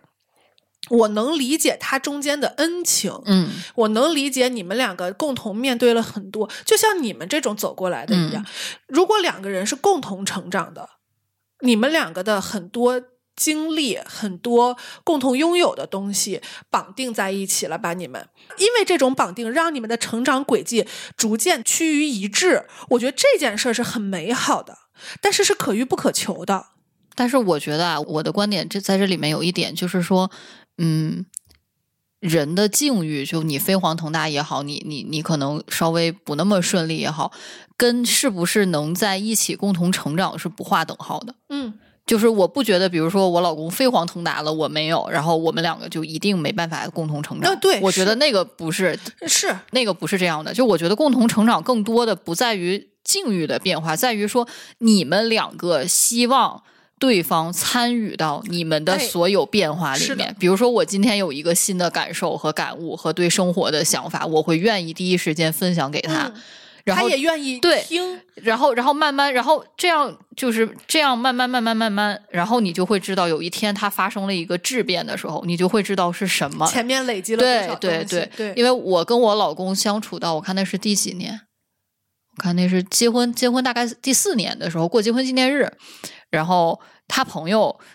来北京，然后就是呃，在结婚纪念日之前，他朋友来北京，我们一起吃饭。然后他朋友当时问了我们俩一个问题，就说：“你看你们过了这些年哈，都在一块儿，就说你们觉得就是跟之前比，是感情更好了呢，还是就是更淡了？因为他们都很担心，就是什么七年之痒啊之类的。嗯嗯就是我们两个当时的想法都是会觉得感情更深厚了，嗯然后后来想了想，但是你又说不出来原因，因为你说大家谁还不是一块儿过日子呢？嗯就大部分结了婚的夫妻都是在一个城市生活，谁不都是一起过日子？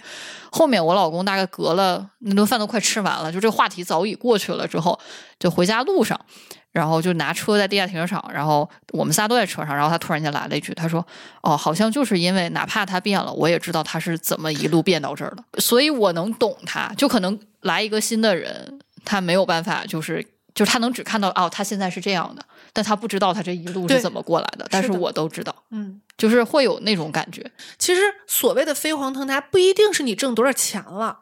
有可能是是你的认知啊，包括你对，有可能是你的认知发生了变化，有可能是你的某一个爱好，比如说从这个业余级别变到了半职业级别，或者是你可以拿它去挣钱了，或者是你可以嗯参加比赛了。然后你可能就像你你喜欢跆拳道，你可能以前是黑带，现在可能不是了。嗯然后我又去重新的走到这个路上了，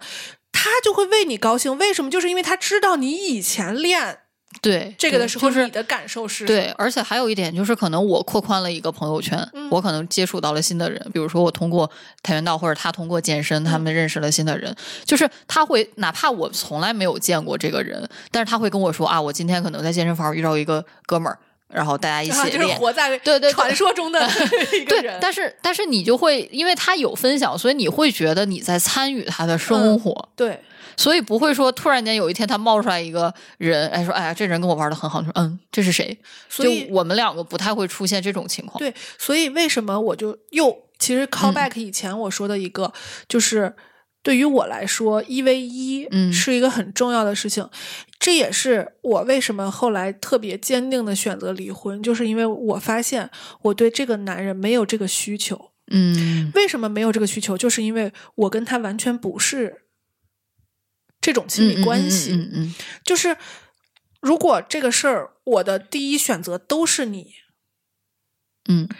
我的所有的分享的第一个选择，然后我遇到的问题，我想去讨论，或甚至我只是发泄情绪的第一选择都是你。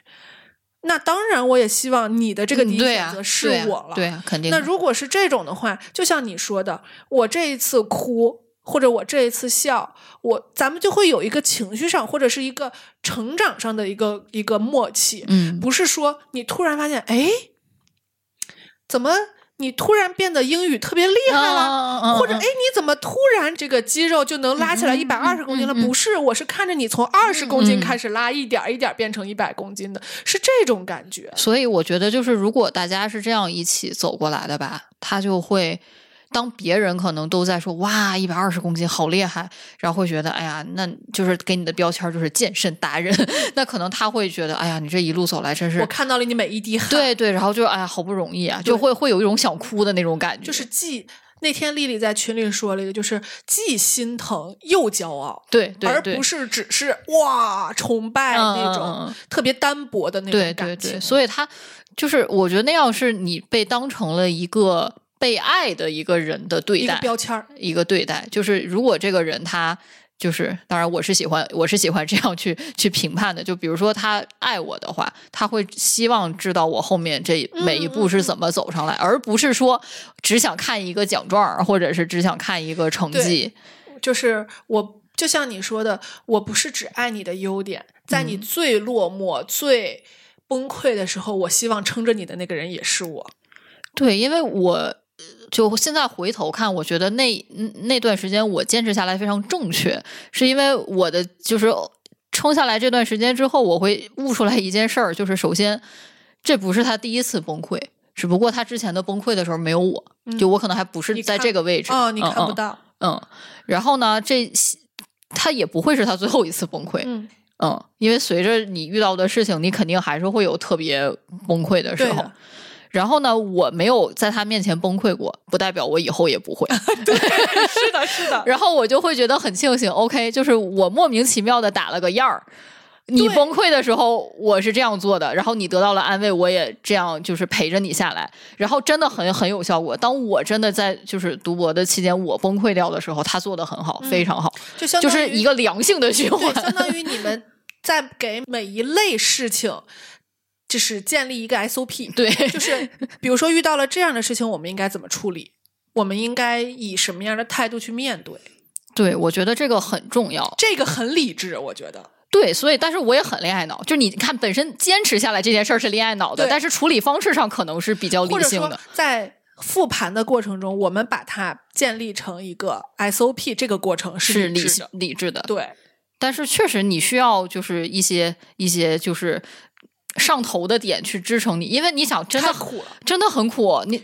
尤其是在第一次摸 SOP 的时候，你不知道你这一步迈下去是对的还是错的。对，所以我是觉得呀，就是感情里面是需要恋爱脑的，就我的观点，身为恋爱脑本人，我是觉得是需要的，因为就像 Taylor 那歌里面唱的，就你可能。你谈个恋爱，你都没有体会过恋爱脑，你是不是就没谈对呀？这个事儿 就是你 谈恋爱不用恋爱脑，你用什么脑呢？用猪脑吗？就是就是肯定要有的呀，就是你可能说随着时间过去，你可能慢慢的理性的成分更多，这个是有的，咱得承认，这个这个激素水平各方面这个是有的。嗯但是你说你一次都没有恋爱，就是你跟这个人谈，比如说我跟这个人，我跟他谈了半辈子，我一秒钟都没有恋爱脑过，那我也得反思一下是咋回事儿。嗯，而且我的感觉就是，因为我现在在分析，我是一个需要他持，就是对方，如果我建立一个稳定长期的嗯这种亲密关系的话，我希望对方能持续吸引我的点。嗯但这个点就像你说的，比如说，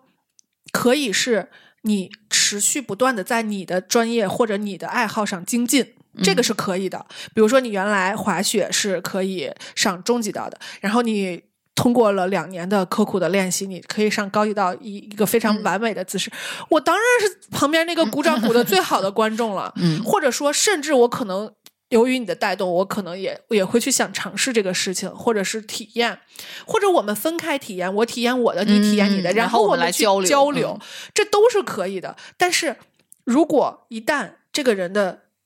探索或者好奇停下了，就是他在原地躺平了。我可能就不行了，嗯，我可能就会很快失去对他的这个对是是兴趣，嗯。是这样的，就是我身边也有朋友，他们分手的原因可能就是一个人还在继续探索，另外一一方就想过特别稳定的。对对对，嗯。我我其实不是做价值判断，就是呃一一直对世界保有好奇，然后去学习各种各样的东西的人就是好，我不这么认为。但是你可能是就是我是这种对人对，所以你希望也找一个我这种人能吸引我，嗯对，而且我认为我能吸引来的也是这这种人。就是如果这个人是一个特别稳定，他会觉得我特别闹腾，特别折腾，安全嗯，嗯会会就是会有这种会这种价值观的碰撞。所以就是我我的感觉反而是为什么我当时会被我前夫吸引，就是因为当时的我是追求稳定的。对呀、当时你什么都是不稳定的，但是你就我想要个稳定的。对，但是真正当你面就是脱离了生活的这个挣扎以后，你就会发现我还是有更高的追求的。嗯嗯，对，所以慢慢的就就是涨涨涨，大家就往两个方向去走了。我就是，所以我就我当时离婚的那个那期节目也说了，我为我的选择负责嘛。对呀、对呀、就是这个事儿本身是我选错了，我认为他没有选错。嗯他当时意识到了选我是有风险的，他也跟我说过。嗯然后这个事儿错误绝大多数不在现在。已经离一年多了，嗯嗯嗯一年半了。我觉得我可以去回头评论这、嗯嗯嗯这一段婚姻了。我觉得可能责任来说我更多一些。嗯嗯，那那如果是这样的话，我当时做出的选择，比如说我把财产更多的给他，然后我去承担更大的风风险这些我都可以，我觉得都是没有问题的。我为我所有过去的行为买单，但是也都是你承担得起的，哎，这个嗯是、这个是很重要的。对的。所以就是，呃，走到这儿，我的感觉就是，可能对于我们两个来说，我是一个相对更乐观的人。我的生活是在未来，嗯他是一个相对来说比较悲观的人，他的生活是在看我过去拥有什么。嗯嗯嗯所以，那这这种情况下，可能悲观的人永远都是正确的，嗯就是因为悲观的人可能会看一个事情成功不容易，不容易成功，嗯，容易失败，那这是肯定的呀。本来这个事儿它就不容易成功，比如说啊，这个事儿成功率是百分之，呃，失败率是百分之八十，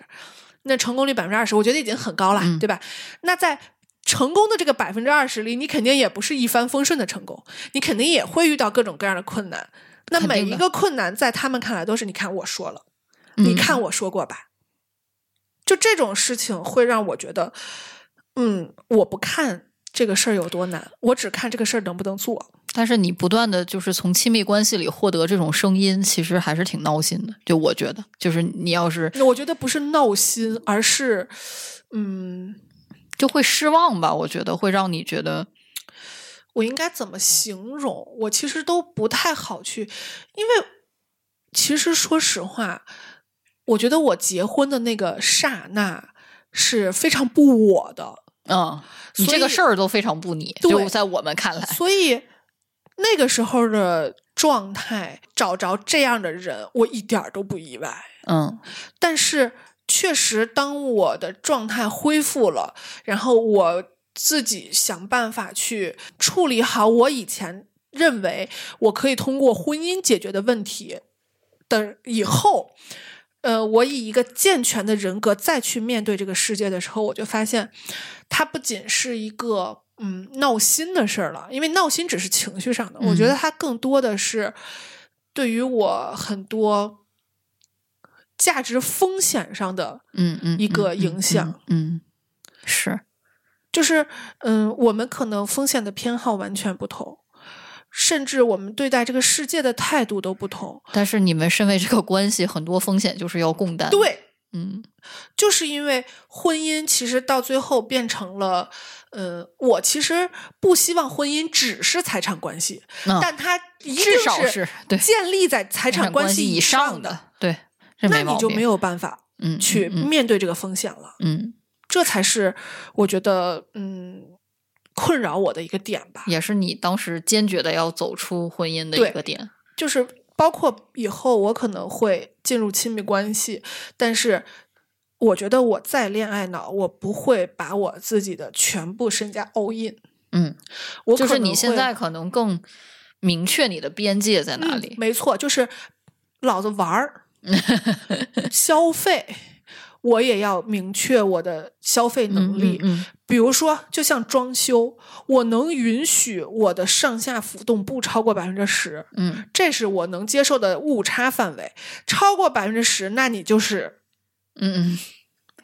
是，所以我觉得咱们讨论了这么久，然后我觉得其实最其实最想跟大家说的，无非也就是那么几句。首先，恋爱不可怕，就这个事儿。恋爱脑也不可怕。对，恋爱脑也不可怕，就是它一定不是一个纯负面的东西。当然，它有它的注意事项，你使用规则。对使用规则，就跟所有其他的事物是一样。所以，就是大胆的去谈恋爱，这个事情很安全的。嗯，只要你设立好你的边界，恋爱脑也很安全。或者说你要从开始允许自己跌倒，嗯，允许自己犯错。为什么要设立这个边界？就是把损失降到最低，呃，或者说降低到你可承受的范围内，就每个人的承受力不一样，所以就是你要把你的边界设到对你这个人很安全的一个。然后就是乐观者去享受对。对对，然后就是嗯开开心心谈恋爱，嗯是吧？甜甜蜜蜜搞对象，就是、啊去看看小甜剧，然后谈谈小恋爱。对。其实恋爱脑，我个人的感受是恋爱脑的状态其实特别开心，就跟喝酒喝到微醺是一样的，啊就很容易开心。不要喝大发了，上对对对头了，就是你你有就是好像你周围笼罩着一圈粉红色泡泡，但是你整个人是很容易开心的。这个泡泡是你产生的啊，对呀、所以以就很容易开心嘛。嗯你要喝酒，你还得借助一点外力，对对这个其实是很健康的一个、很乐呵的一个状态。是，我觉得健康的亲密关系是能产生持续的正向的激素，比如说多巴胺呀、嗯嗯内啡肽呀，这些都是有的而且能给你特别好的驱动力，正反馈。对正反馈。嗯，而且就是后面有人的感觉真的很好，就是你背后有人撑着你的感觉会很好，尤其是对像我这种就是本身比较纠结、不安全感比较高的人来讲，就是这个是我觉得很重要的。它是你的锚点。对，就是这个是很重要的，而且就是，嗯，我觉得处到现在啊，就是那天我们俩聊完，他当然他说是因为爱情，但我觉得这么多年我们两个最关键的点其实是信任，是交情，嗯，可以这么说，就是爱肯定是有的，但是就是说你的感情里面还会有一些其他的就是东西在里面，所以我我会觉得那个信任感是就是你的这个纽带会越来越粗。对，就是那个是更重要的一点，就是相当于是不管发生什么，我对这个人是有信心的，啊，我就看、嗯等有了孩子之后，啊能不能维持下去是吗？我我我不担心能维持下去，我是我是会觉得 对我们两个之前聊过，我估计我们两个最大的冲突会出现在孩子的教育问题上，我反而不这么看。是吗？我觉得可能如果是个闺女的话，你可能会吃醋。嗯，那看她表现。嗯，行，嗯那今天就这样吧。哎呀，把你们的这个是吧，恋爱脑干过的什么傻事儿给我们 对对对，列一列，列一列，大家互相 互相看一看，都乐呵乐呵。对，都互相看看，对其实都很正常。也许你写出来，你就会发现大家都一样。嗯，没什么，哎呀，那个太阳底下没有新鲜事儿对对，也给大家拜个晚年，祝大家情人节快乐。这个都上上线都什么时候了？都挺晚的了，好像那我不知道呀。应该都得至少情人节后一个礼拜了吧？应该那咱录这期情人节就已经过了。没事儿。嗯，呃，有情人天天都是情人节。对，希望大家开开心心的，是吧？享受恋爱。行，享受亲密关系。嗯那，就这样吧，拜拜，拜拜。感谢您收听本期节目。本期播客节目由津津乐道制作播出。你也可以在我们的官网 d a o 点 f m 找到我们的更多内容作品。如果您喜欢我们的节目，欢迎在微信、微博、朋友圈等社交媒体转发分享。您的分享对我们而言十分重要。如果您希望与我们互动，可以关注我们的微信公众号“津津乐道播客”，天津的津，欢乐的乐，道路的道。在关注后按提示操作即可加入我们的听友社群。